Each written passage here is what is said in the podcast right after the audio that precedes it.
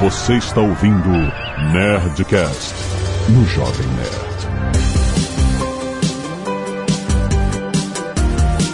Landa, landa, nerds! Aqui é Alexandre Antônio do Jovem Nerd vendendo tech para comprar jornal. Olá, aqui é o Pedro Paulo Silveira, o Pepa Silveira. Cada dia uma novidade aqui no Brasil. No mundo. Aqui é a Zagal e diferente do que muitos podem acreditar, eu não comprei bitcoins depois do último Nerdcast. Olha. Teve uma queda boa aí, né? As pessoas começaram no Twitter. A Zagal tá comprando, né? Essa provocação é inevitável, não tem jeito.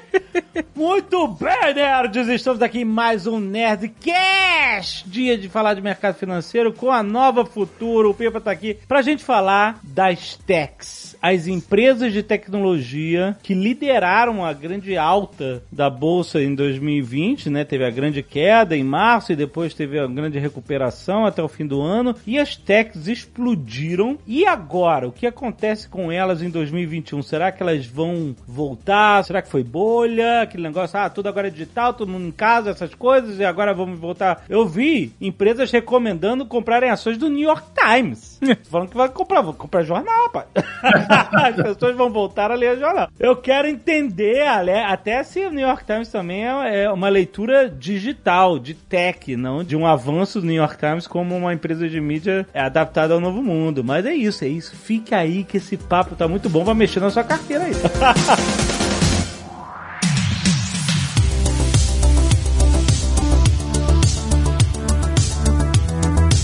Pepa, você tem aí uma, a alta das maiores empresas de tecnologia em 2020? Eu vou pegar assim as listas, tá? Ó. Quem liderou? Eu já vou chutar aqui. Foi a Tesla mesmo? Eu não fala de Tesla que é gatilho, é gatilho do Pepa. Por enquanto eu vou falar de empresas de verdade. Calma, não. Vamos falar assim, ó. As três maiores empresas do mundo. A Apple, ela tem uma capitalização de mercado hoje de 2 trilhões e alguns bilhões de dólares. Algo inimaginável para o valor de uma empresa algumas décadas atrás. Ela de 2016 para cá, ela se valorizou 361%. Caraca. Em 12 meses, quase 100%, 98%. A Amazon, ela ocupa o segundo lugar, empatada com a Microsoft. Hum, eles ficam trocando, né? De posição essas duas. É, ficam brigando. De 16 para cá, a Amazon subiu 353%. Nossa. Uma coisa gigante. E a Microsoft tem essa capitalização gigantesca e também subiu acima de 300%. Evidentemente, todo esse processo enseja muita discussão. Nós temos ouvido falar em revolução, revolução, revolução, revolução o tempo todo. Eu acho que quando a gente vai falar sobre o valor de uma empresa, a empresa ela é, ela vale hoje o que ela vai trazer de, de fluxo de caixa para o acionista dela, por detentores de capital da empresa, descontado por uma taxa de juro menos a taxa de crescimento dela ao longo desse período. Quanto maior a taxa de crescimento que ela projeta para o futuro, tanto maior é o valor da empresa hoje. Então, se a gente acha que uma empresa ela vai revolucionar o setor em que ela trabalha ou o mundo no qual ela opera, a taxa de crescimento esperado pelo fluxo de caixa dela é gigantesco. Ela vai ter um valor muito grande. O problema é a gente descobrir se essa taxa de crescimento esperada ela é real ou será uma promessa. Se ela é uma Apple, olhando para o passado e vendo a performance dela, ou se ela é uma das milhares de empresas que prometeram crescer demais e não conseguiram entregar esse crescimento. A gente não tem como saber isso a priori. A gente tem na verdade, uma inclinação a dar um chute, a dar um, um passo ali na beira do precipício e apostar. Eu vou comprar essa empresa hoje achando que ela vai revolucionar tudo e me entregar daqui a 10, 20 anos uma Apple como quem comprou Apple há 40 anos atrás. Ou como quem comprou Magalu, né? Alguns anos atrás, por exemplo, né? No cenário brasileiro. Como quem comprou Magazine Luiza, exatamente. Ou quem comprou algumas das centenas de IPOs que foram feitos nos Estados Unidos entre 97, 98 e 99, que viraram pó simplesmente, não valiam absolutamente nada. Hum. Com milhares de empresas. A nossa sociedade, a sociedade moderna, a sociedade de mercado, ela tem uma capacidade muito grande de expelir para fora os projetos que não são bons é uma sociedade que está permanentemente procurando a, a novidade. Então é difícil você descobrir de fato quando é uma revolução. E eu queria só, antes de falar propriamente sobre essas empresas e o movimento do ano passado e a mudança dele agora, dar uma pensada no, nessa nossa própria sociedade. Né? Veja, a sociedade de mercado, a sociedade capitalista, é uma sociedade que vive de transformação. Ela foi uma sociedade que, quando começou a, a mudar o mundo, ela mudou numa velocidade, numa intensidade numa dimensão que não havia sido vista antes. Eu, eu fui até consultar antes de, de fazer o, o nosso Nerdcast aqui, eu fui consultar um livro que eu li algum tempo atrás, que é do, do Bowman, um americano, que fala sobre a, a máquina de inovação que o livre mercado faz, que a concorrência faz. E ele fala o seguinte, que a taxa de crescimento do mundo nos 1500 anos antes da Revolução Industrial, foi próxima de zero. Quando você tinha uma taxa de crescimento, ela era muito baixinha e muito rápida. Durante 1500 anos, o mundo simplesmente não cresceu. Agora, nos 150 anos depois da Revolução Industrial, o mundo cresceu algumas centenas de vezes. Foi muito rápido o processo de crescimento. E foi essa combinação de concorrência, de mercado, e por causa disso, a inovação tecnológica. A nossa sociedade obriga a ter inovação tecnológica. Que a concorrência é grande, para você vencer o seu concorrente só tem um jeito: você inovar, você inventar alguma coisa que vai reduzir os seus custos, que vai trazer mais benefícios para o seu cliente e que vá efetivamente produzir um, um ganho para a sociedade. E a sociedade só cresce, os economistas sabem disso já há algum tempo, a partir da inovação tecnológica. Só a tecnologia traz crescimento. Claro que você pode ter medidas pontuais de alguns governos para ajudar ou para atrapalhar, mas o grosso do crescimento econômico só pode ser explicado pela tecnologia. Né? E, e a nossa sociedade é uma sociedade tecnológica e de mudança desde a Revolução Industrial. A Revolução Industrial a gente começou a mudar o mundo. O mundo ele ficou maior em alguns sentidos e menor em outros. É, eu fui olhar outro livro que é o, o, de um historiador inglês, o Eric Hobsbawm, que fala sobre a era das revoluções. E ele começa o livro falando sobre isso. A Revolução Industrial, ela, ela pegou um mundo que, em alguns aspectos, era muito menor que o nosso e muito maior. De Londres a Glasgow, que é como daqui ao, ao Rio de Janeiro, São Paulo ao Rio de Janeiro, você demorava de 10 a 12 dias, ali por 1760. Depois de 1760, com a Revolução Industrial, demorava 62 horas. É, hoje, imagina quanto tempo não demora. Pegando o avião aqui no, em Congonhas, você desce no Santos Dumont 35, 40 minutos depois. Com emoção, porque são os dois aeroportos, os dois aeroportos mais emocionantes do mundo, né? É mais legais, é muito legal. Se tiver chuva, então, fica super bacana. E a revolução, no sentido que os historiadores utilizam, é uma transformação que não é linear, é, é uma ruptura, é uma mudança abrupta que pega a estrutura da sociedade. E aí que a gente vai juntar com as pecinhas que a gente está discutindo aqui agora. Quando a gente fala em setor de tecnologia, hoje os analistas e o mercado financeiro de capitais se restringem às empresas de TI. Mas na realidade, tudo no nosso mundo envolve tecnologia, tudo. O New York Times tem tecnologia de difusão de informações, a panela é uma coisa resultante de tecnologia, roupa, tudo tem tecnologia. Então vamos lá, nós estamos restringindo tecnologia aos processos que estão associados à computação, à telecomunicação, à difusão de informações é isso que está lá nas, na NASA, e que é uma promessa de transformação danada. Essas empresas têm imprimido um ritmo de transformação nos processos industriais, e mesmo de serviços, como os nossos aqui na Nova Futura, vocês, que são caras que produzem muita coisa em termos de informação, todos esses processos dependem de tecnologia. Então a gente já tem uma, uma atração muito grande por esse aspecto de tecnologia. Já tem um apelo enorme. Nós já vivemos numa sociedade que está sempre falando em revolução, em transformação, em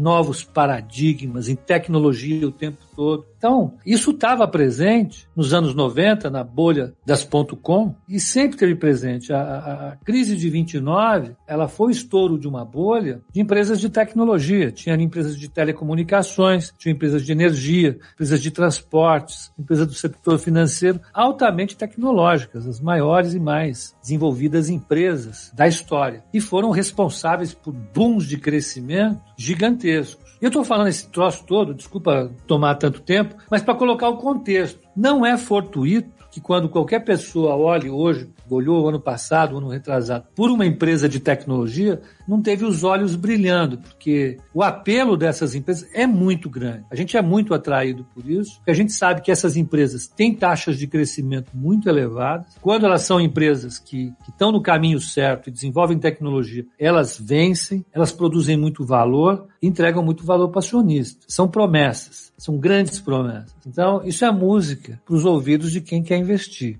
Né? Tudo isso para dar o contexto. Será que foi uma bolha ou não? Parece, pelo que você falou, que não.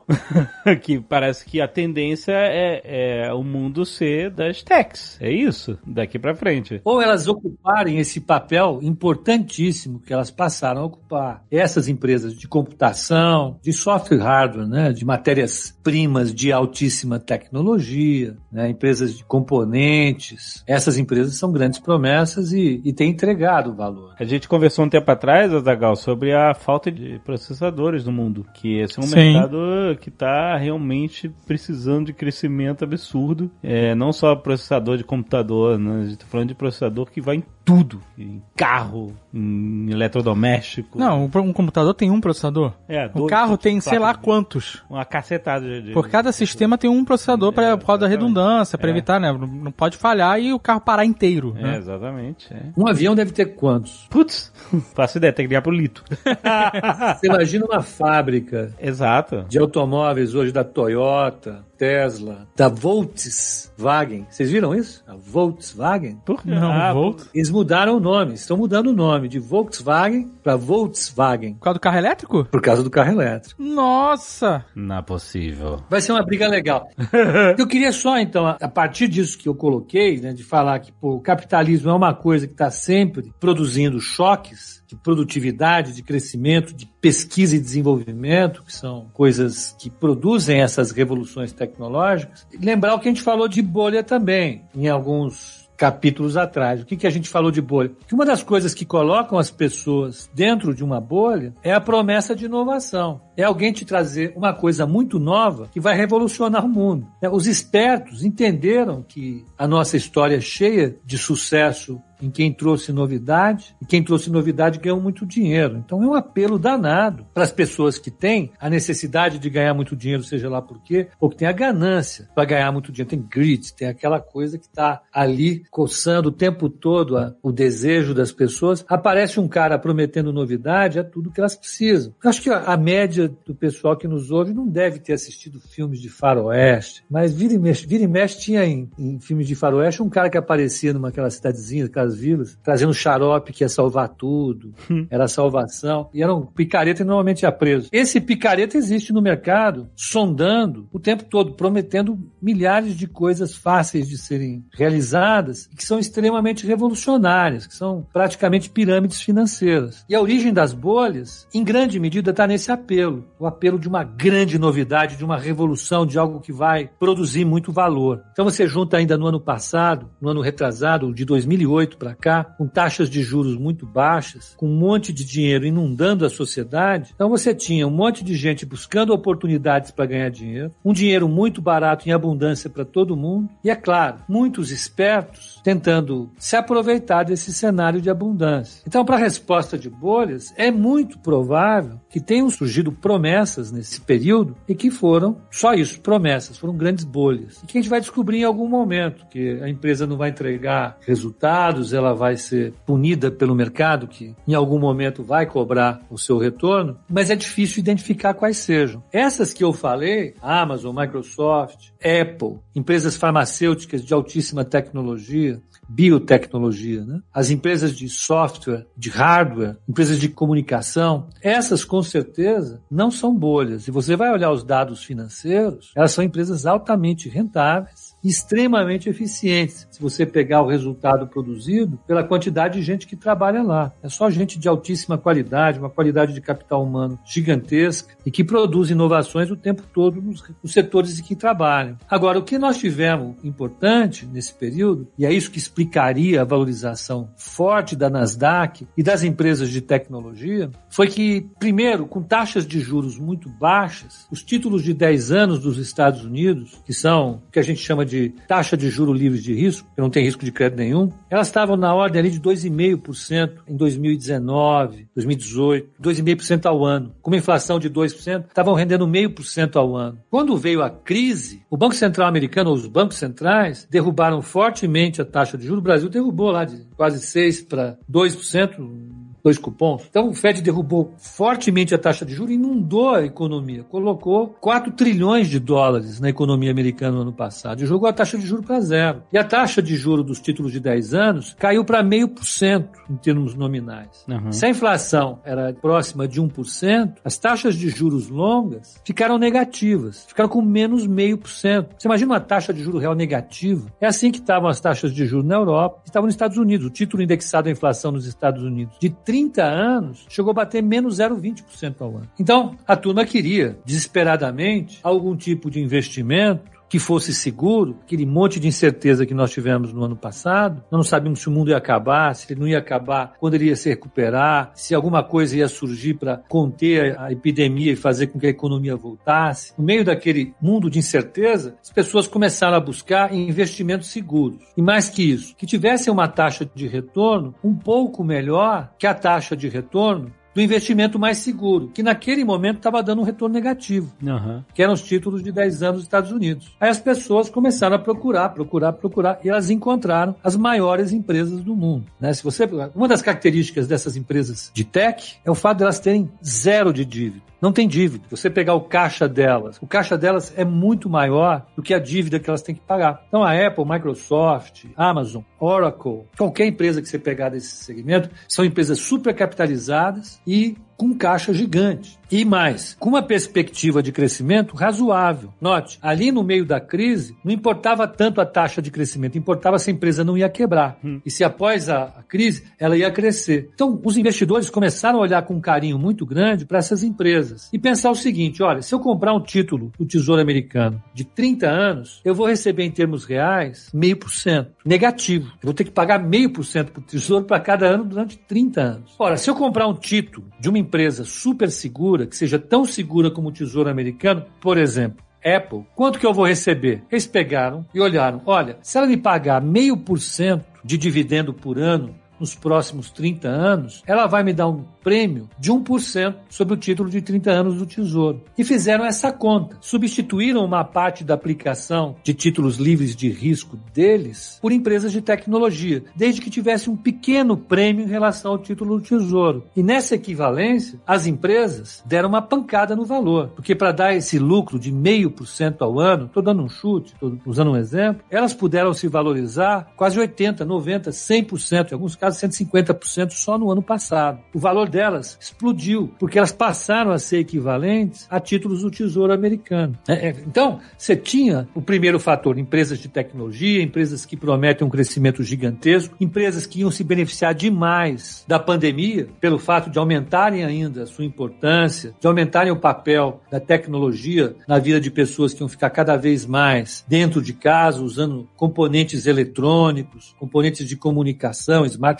computadores, televisões inteligentes, todo tipo de parafernália tecnológica, além desse apelo, havia o apelo de fuga para a qualidade, de, de sair do mundo muito arriscado e ir para um mundo de baixíssimo risco. E foi aí que Nasdaq deu essa pancada que eu falei. Ela subiu muito mais forte o ano passado e muito mais rápido que as outras médias, que os outros índices que o mercado tem. Enquanto ela se recuperou rapidamente, ali em maio, começo de junho, ela já tinha recuperado boa parte da queda que ela tinha sofrido. O índice Dow Jones, que tem as 30 empresas industriais, tinha recuperado 25, 30% das perdas. O Dow Jones só foi recuperar as perdas na virada do ano agora. Elas foram muito mais rápidas por causa dessa característica. As empresas de tecnologia passaram a ser tão seguras como um título do Tesouro Americano. E ainda mais, serem empresas de tecnologia, empresas que prometeriam um futuro sempre muito sólido e muito vigoroso para o acionista. Então, o que explicou essa corrida para a tech foi isso. E, com certeza, isso ajudou a impulsionar ainda mais a missão que elas têm. Né? Depois dessa valorização toda, você pega uma empresa como a Microsoft, ela está muito mais vigorosa, muito capacitada a produzir mais tecnologia. Ela é uma empresa mais valiosa hoje. A mesma coisa a Amazon, a mesma coisa a Apple. Elas tiveram um reforço gigantesco para aumentarem a velocidade de inovação delas. Essa é a minha visão. O que vocês acham? Peraí, eu vou comprar a Microsoft aqui.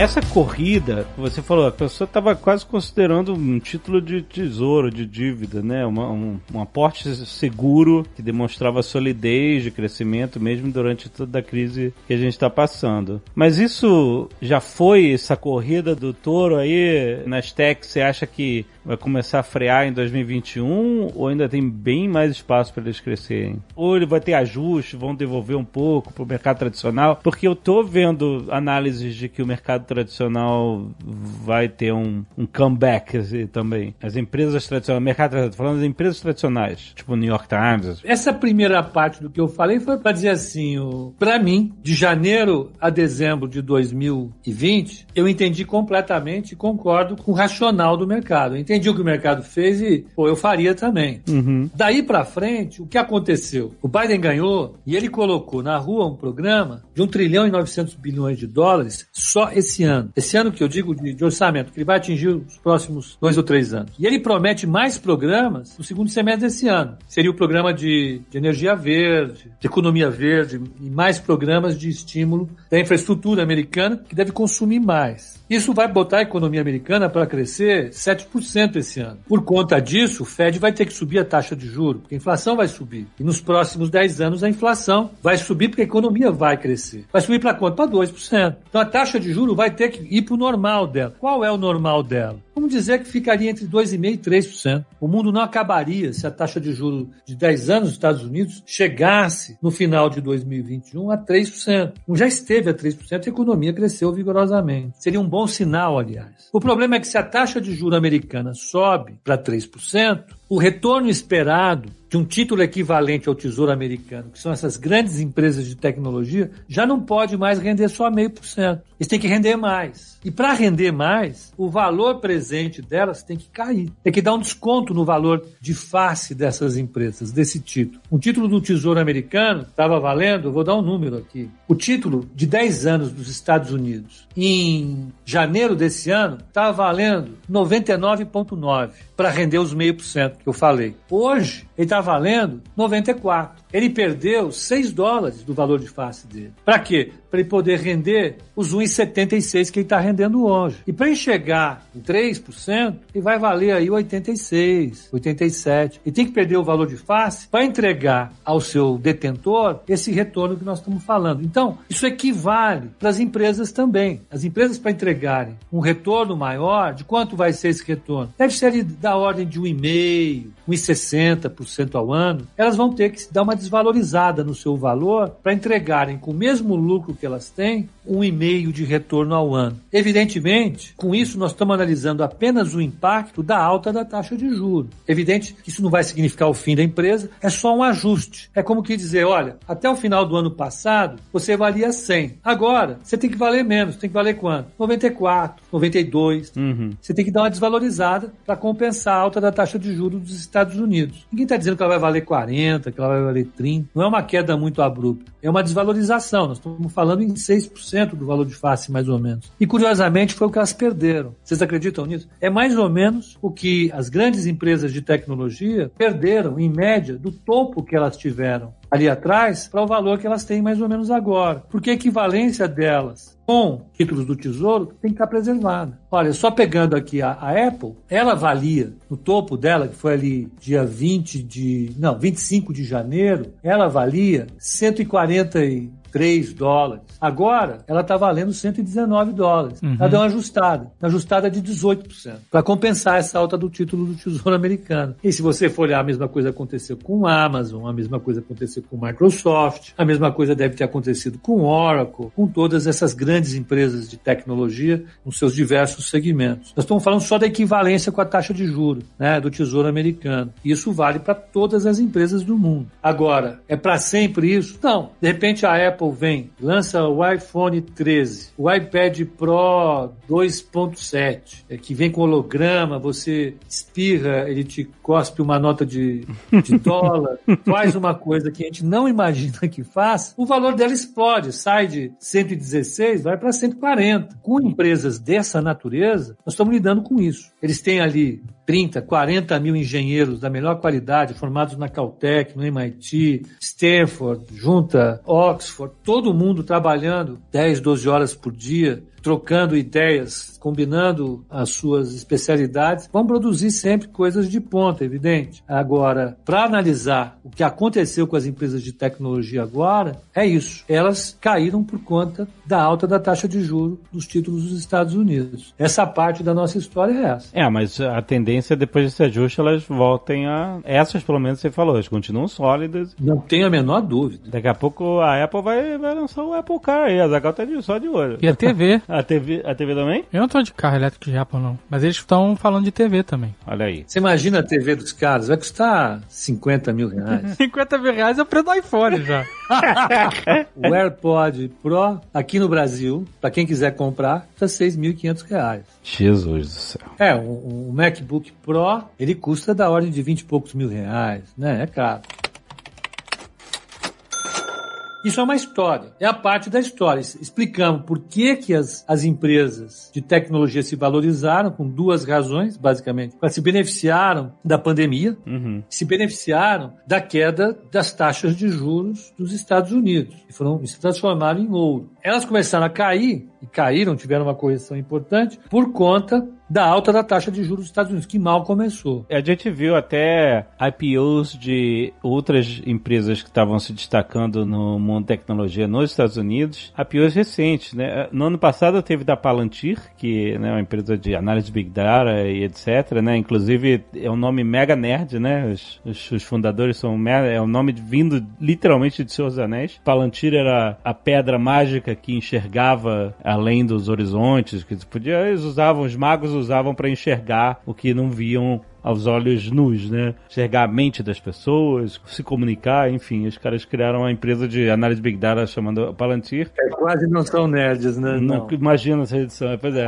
Eles abriram capital e, e mais que dobraram de valor e tal desde então. E outras techs hum, até menores e tal, tipo o Zoom, ele teve um, um crescimento absurdo ano passado. Não, teve um impulso enorme. O Zoom, nossa. Teve agora, recentemente, dois IPOs de tecnologia muito falados. Um foi o do Bumble, que o Bumble é um aplicativo. É um aplicativo tipo o Tinder, só que só as mulheres é que podem responder, fazer o primeiro contato. Eles abriram capital e também outro grande do mundo nerd que foi debatido recentemente, acabou de abrir capital na bolsa nos Estados Unidos, foi o Roblox. Você sabe a história do Roblox, Pepa? Não, não, não sei. o Pepa não tem filho pequeno. Cara, imagina quanto mais tosco o jogo é, mais sucesso essa parada faz. o Roblox é uma plataforma, não é um jogo, é uma plataforma onde a própria comunidade pode criar os mundos, os cenários, as roupas dos bonecos, etc. É um jogo bem infantil, bem para criança, e eles vendem uma moeda virtual para você poder comprar essas coisas e as pessoas que criam seus mundos lá também podem monetizar os seus mundos e tal. Teve uma menina que nunca programou na vida, ela é jovem, sei lá, tem 20 anos, 19 anos, começou a, a criar o mundo de Roblox e ela acabou criando uma empresa, já faturou 500 mil dólares só criando mundos dentro da plataforma do Roblox e eles pegam uma porcentagem também, etc e tal. A empresa recebeu uns aportes, até da Warner Music e tal, ela chegou a, a valer 30 bilhões antes de abrir capital. Meu Deus do céu. E eles acabaram de abrir, é, abriram, né, eles, eles tinham a prospecção de abrir a 40 e poucos dólares, abriu a 70 e tantos, aí agora deu uma queda E todos esses novas é, empresas de tecnologia, parece que tá todo mundo caindo junto do mesmo ajuste. Os que já estavam no mercado, tipo Zoom, a Palantir e tal, desde o ano passado, e esses novos players que também estão chegando agora. Chegaram, tiveram um impulso muito acima do projetado, mas estão em queda também. Teve exageros, aquilo que eu tava falando. Teve exageros, ó. O Zoom, ele saiu ali da faixa de 60 dólares em 2019 Uhum. para bater no topo 595 dólares. Ela subiu 802% do que ela tinha de valor ao topo. Isso é sólido? Ou é simplesmente a galera, ah, tá todo mundo usando o Zoom, eu vou comprar ações do Zoom? É, eu acho que nesse caso teve um AUE, né? Ela, ela corrigiu 50%. Aham. Você vê, a Apple caiu 13, 14%, nós entendemos por quê. Agora, uma queda de 50% é porque tinha alguma coisa exagerada. né, Uhum. nela. Evidente que tinha alguma coisa exagerada. É, é. Pode acontecer, é, é- é isso que eu estou falando. Dentro dessa grande narrativa que nós temos dentro de nós, que é tech, que é inovação, que é a novidade, que é chance, que é oportunidade, que é o greed, a nossa ganância, nós vamos atrás, não interessa, vamos. Taxa de juro barata, muito dinheiro no mundo. Os gestores foram para cima de Zoom. Puxaram Zoom até esses 600 dólares, né? multiplicaram por 10 quase o valor da empresa. Mas estava exagerado, corrigiu. Essas que você falou, parece que está no mesmo caminho. Agora, nesse processo de correção, nós tivemos confusão, sabe? Aham. Teve confusão. Não foi só a turma do Reddit que aprontou. Nós tivemos mais coisas recentemente. Inclusive, GameStop é montanha russa agora, né? Tá, sobe, desce, sobe, desce, tá, tá, tá uma loucura ainda. Virou Bitcoin. Virou Bitcoin, não tem, É, não. tem mais controle. Virou criptomoeda, É. Exatamente. Vocês sabem que nesse processo de correção do mercado, nós tivemos confusão? Posso falar um pouco sobre isso ou não? Aham, Claro. claro. Nós tivemos, eh, na penúltima semana de março, um family office, Ah, é, notícia aí que quem tinha. grande trader do mercado, um cara que foi do fundo Tiger, já tinha se arrumado confusão. Ele montou mega posições em Discovery, em Baidu, em outras ações. Discovery também foi uma empresa da alta. Ó, ela em dezembro estava valendo ali 27 dólares, ela bateu quase no- 80 dólares. Ela subiu 200%. E ela caiu do dia 22 do 3 até o dia 29 do 3. Eu vou dizer para vocês, dá um número aí forte, pode dar. Quanto vocês acham que ela caiu? Discovery Channel, conheci todo mundo. Aham, aham. 56% ela caiu. Nossa. Gente do céu. O que, que aconteceu? Esse cara, que tinha essa asset, eles montaram posições mega alavancadas. Quanto é mega alavancado? Eles pegaram dinheiro emprestado do Morgan Stanley, do Credit Suisse, da Nomura, que é uma grande corretora japonesa, e da Goldman, e compraram, alavancados várias vezes o que eles tinham de capital, ações dessas empresas, Baidu, Discovery, blá blá blá blá blá blá. E no meio dessa reviravolta de tecnologia, essas empresas que subiram no meio da crise, Discovery subiu por quê? Porque as pessoas vão ficar em casa, vão assistir televisão, vão ficar olhando o canal do quê? Vão ver os bichinhos, vão ver grandes documentários. Eles têm esses documentários. Hum. A empresa saiu então desses 29, 30 dólares, bateu 80 dólares, e esse cara estava mega comprado e alavancado. E o papel começou a cair. Quando o papel caiu de 80 para 70 dólares, chamou uma mega margem para ele cobrir. Pô, mas esse malandro comprou na alta também? E foi comprando. Sabe aquela história? Vou fazer médio para cima, vamos comprando. Tá bom, vou comprar mais. Vou ganhando. Vamos, vamos lá, tô pressionando o mercado. Ele tinha posições muito grandes. Aí, quando o papel começou a cair, os bancos, as corretoras começaram a chamar garantia para cobrir as perdas dele. E nesse processo ele quebrou, ele ficou sem dinheiro para as garantias. Aí os bancos começaram a liquidar as posições dele. E para liquidar as posições dele, os papéis caíram demais. Você pega a Discovery. Olha aí, foram em 4, 5 pregões, o papel caiu 50%. Se você for olhar a Baidu, caiu do mesmo jeito. E era tudo liquidando as posições dele, que eram gigantescas. Viacom também, ele tinha, tinha muita Viacom. Viacom, no dia, foi numa sexta-feira, o mercado começou a, a vender Viacom, não parava de vender Viacom. E, e- e o pessoal fica curioso lá em, Wall Street, você imagina. Tipo, o que, que tá acontecendo com a Viacom? É, não tem nada a ver com a Viacom, né? né? Nada. Olha, ela caiu de 100 dólares para 38 dólares. Caraca! E só dava Nomura, Morgan Stanley. Você imagina, você está na sua plataforma olhando lá esse papel. Ó, quem está vendendo? A Goldman. Quanto que ela vendeu? Ah, um bilhão de dólares. Como assim? Aí, de repente aparecia, o papel caía 10, aparecia o Morgan Stanley e vendia mais um bilhão de dólares. Ia vendendo, vendendo, vendendo. O volume do papel, a Viacom, ele era da ordem de, de 25 milhões, ele bateu 210 milhões. Ficou por 10 o volume. Chamou atenção, o mercado ficou olhando. E o mercado não quer perder oportunidades. Quando o mercado viu isso, falou: ops, tem alguém encrencado. E pelo tamanho de quem está vendendo, não é gente pequena, é gente grande. Gente do Morgan Stanley, Credit Suisse, Nomura e Goldman Sachs, não é o. É, você sabe como é que é. É gente grande. O pessoal vai atrás e começa a se aproveitar desse momento. Ninguém entra nesse momento para ajudar, só entra para aprofundar a tragédia. E deu uma amassada. A estimativa de perda não está fechada essa história ainda. É claro, a gente só vai saber o dia que o contador que, que fez o último balanço da empresa em questão tomar um pileque num bar de Wall Street e contar para um jornalista É. do Financial Times ou do Wall Street Journal. Falar, olha, perderam, mas a estimativa fica entre 20 e 35 bilhões de dólares. Gente. Tá legal pra vocês? Não? Você imagina se Nossa. você perder isso? E deve ter um monte de gente mais ou menos assim, entendeu? E é o que eu falei, tem um monte de empresas que são empresas geniais, são empresas que vão dar certo. São empresas que têm uma taxa de crescimento sustentável no longo prazo que embutem revolução o tempo todo, entendeu? Mas será que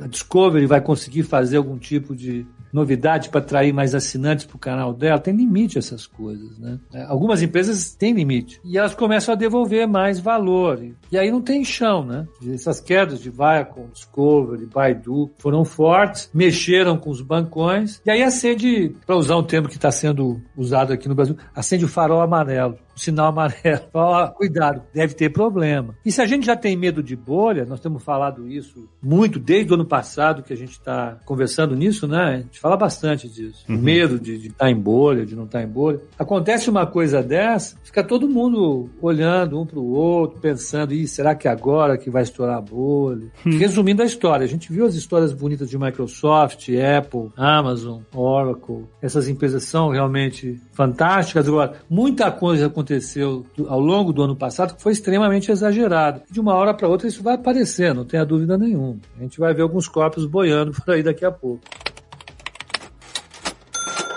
Eu tenho uma pergunta pra fazer relacionada ao ano passado e uma expectativa que eu tinha. A gente falou aqui das empresas de tecnologia que subiram muito ano passado e tal, e por que, que elas estão caindo esse ano. E na minha concepção, eu tinha uma ideia que as empresas que estavam trabalhando e que hoje têm as vacinas iam explodir. Porque eles tinham um produto que ia ser desejado, é uma demanda enorme do mundo inteiro. Eles têm, na verdade, esse produto. A Pfizer, a Johnson Johnson com a Janssen, entre outros, Moderna, né, e tal. Mas você olha o crescimento deles no último ano, por exemplo, você olha na Johnson, ele cresceu 28%. Ah, mas a- acho que foi a Moderna que cresceu mais, né? A Moderna, sim, cresceu muito. Quase 300%, 288 em um ano. Aham. A Pfizer, em um ano, 22%. Esperava mais. Inclusive a Pfizer, num ano, teve um pico ali pra dezembro, final do ano, foi pra 41 o preço da ação, né? 41, 40 e poucos. E hoje tá 36. E ela distribuindo vacina pro mundo inteiro, com fila de países querendo vacina, né? Fechando contratos com todo mundo que quer comprar, oferecendo vacina pra país que não quer comprar e depois quer comprar.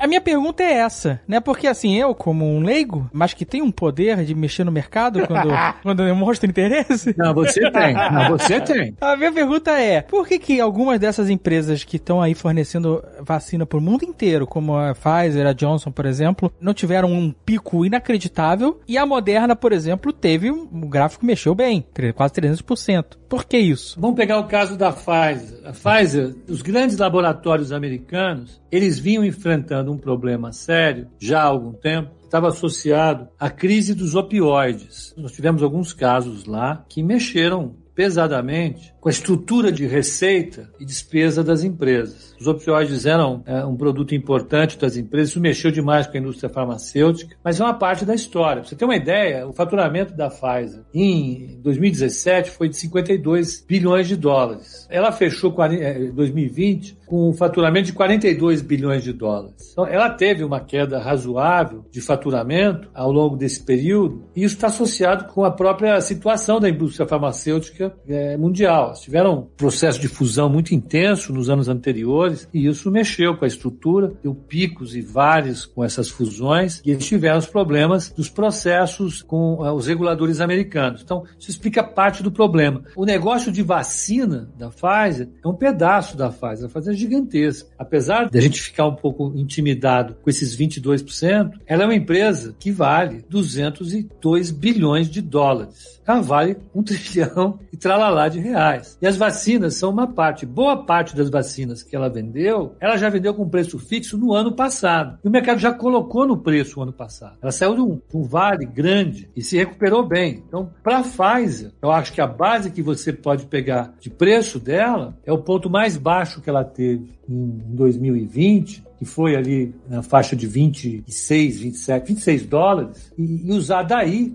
o que ela teve de valorização. Aí sim, eu acho que a gente entende o valor dela. Foi onde ela bateu. E a vacina trouxe para ela uma valorização desse período de baixa até ela atingir os valores atuais de aproximadamente 50%. Ela teve 50% de alta, portanto, porque como toda e qualquer empresa do setor farmacêutico, ela caiu forte até março, que foi o choque da pandemia, e você teve as receitas de todas as empresas caindo fortemente, mas ela se recuperou e bateu um topo importante para ela. Eu acho que tanto a Pfizer como a Johnson são empresas gigantescas e elas têm esse perfil. Elas vieram com uma queda forte por causa da pandemia, como qualquer empresa americana, e passaram a se recuperar de forma bastante agressiva a partir do momento em que os contratos de vacina foram sendo fechados. Que antes mesmo delas darem as vacinas como resolvidas, como certas, elas tiveram a venda, a compra por parte do governo americano acertada. A Johnson é outra, que chegou a cair para 120 dólares, 124 dólares no auge da crise e depois bateu 165 dólares. Ela teve uma recuperação espetacular. Não vou nem pegar o low. Ela se recuperou 33, 34%. O low dela foi na faixa de 108, 109 dólares e você poderia ter 50% de recuperação também. Foi mais ou menos aquilo que a gente conversou na época, né, Mazagal? Eu acho que elas tiveram a valorização, mas a participação das vacinas no negócio delas é grande, mas não chega a compensar todos os outros produtos que elas têm.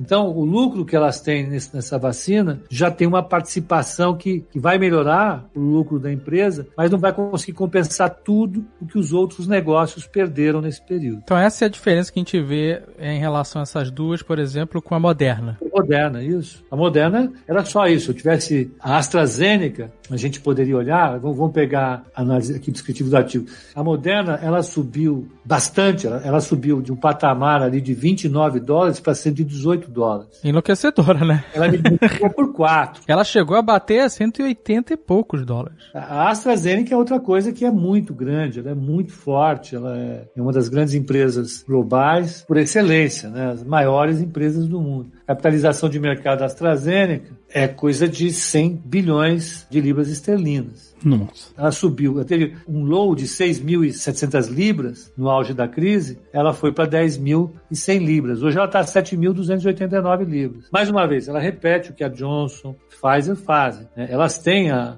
vários negócios embutidos ali e os negócios não foram bem. A AstraZeneca ainda teve um, um problema, né? Ela passou um calor enorme a partir de dezembro por conta daquelas suspensões de utilização na Europa, com suspeita de que ela podia causar uh, acidente vascular cerebral, problemas de coagulação, mas é outra empresa gigantesca, né? Não estamos falando de empresinhas pequenas, 100 bilhões de libras esterlinas, nós estamos falando de mais ou menos 130, 140 bilhões de dólares, são empresas gigantescas. E a vacina, além de tudo, como elas estão vendendo para o setor público, o retorno é limitado, né? Evidente que é limitado. Então, as contas que o mercado vai fazer a partir daí é quando elas vão começar a ter um retorno maior na margem com essas vacinas. É mais ou menos isso. Né? Não é tão óbvio descobrir uma vacina como foi no caso da clássico da Pfizer. A Pfizer é o caso clássico. Quando a, a Pfizer descobriu o Viagra, ou as empresas que atuam fortemente em medicações poderosas para câncer e outras doenças, é, anunciam novidades. Os retornos são muito elevados.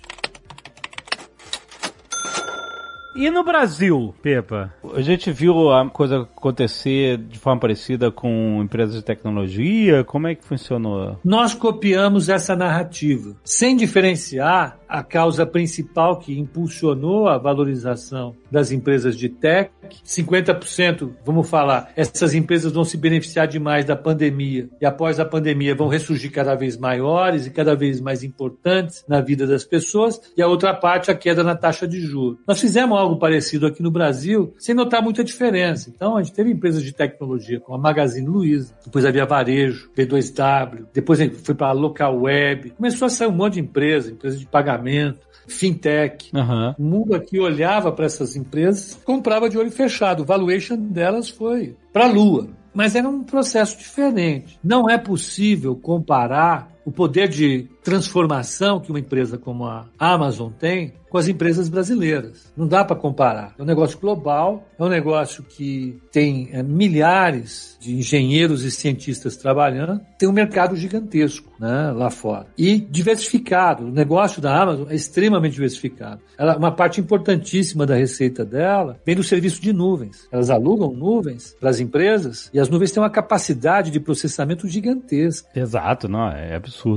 É um mundo. E todas elas estão competindo nesse campo. A Amazon, a Microsoft, a Apple. Inclusive, as pessoas pensam na Amazon como uma empresa de varejo e ela, a Amazon é uma empresa de TI. Pois é. Porque a AWS é que dá dinheiro pra Amazon, cara. É muito, muito mais do que toda a operação global de venda, distribuição, marketplace, etc e tudo. A AWS é o que faz dinheiro pra Amazon mesmo. Pois é, porque qualquer empresa que queira aumentar a sua capacidade de processamento sem comprar um parque tecnológico, aluga o parque tecnológico da Amazon. É isso que ela faz. Faz bem. É isso que a Microsoft está fazendo. É isso que a Apple está fazendo, a IBM. Essas empresas estão alugando nuvens que na realidade são parques tecnológicos de processamento de grande quantidade de informação. Uhum. Então não dá para comparar a local web com a Microsoft, assim como não dá para comparar essa Kia, a Senior Solution hoje, né? antigamente, com a Microsoft. São empresas completamente diferentes. Né? Aquelas empresas criam grande quantidade de tecnologia. Essas empresas brasileiras prestam serviços consumindo a tecnologia desenvolvida lá fora, inclusive produzida por essas grandes empresas que eles simplesmente traduzem e colocam aqui. Então é um processo diferente, né? Essa ideia de é uma palavra que foi criada há pouco tempo e tem sido usada à exaustão é disruptivo.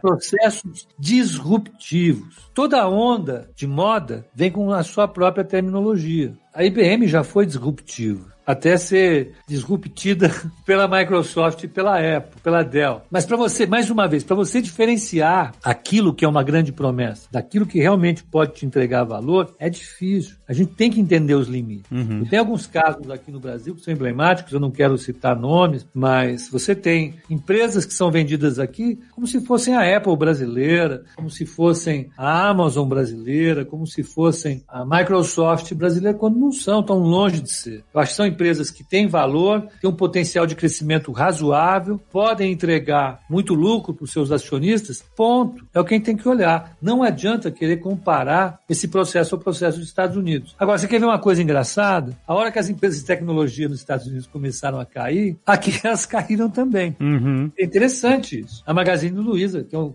caso, claro, é, não dá mais, porque tecnologia está caindo, a Amazon está caindo. Ok, tá, tudo bem, mas a Magazine não se aproveitou da alta da taxa de juros dos Estados Unidos e nem do aluguel de nuvens, que a Amazon se aproveitou. Se você quer dar uma justificativa, vamos procurar outra, Uhum. mas essa eu acho que não cabe. Agora, de qualquer maneira, já que o mercado foi nesse caminho, ele está voltando nesse caminho também. Já que ele subiu com a alta das tech, agora está devolvendo com a queda das tech. Né? Eu acho que aí a, a reprecificação começa a ficar um pouco mais palpável. Né? E a gente tem que acompanhar, que tem tido muito IPO, tem muitas empresas entrando no mercado. E essa narrativa disruptiva é sedutora. Tem que acompanhar o movimento da Zagal, aí sim. Aí Não. explicar muito mais coisas. Não, é o principal ponto que tem, esquece. E olha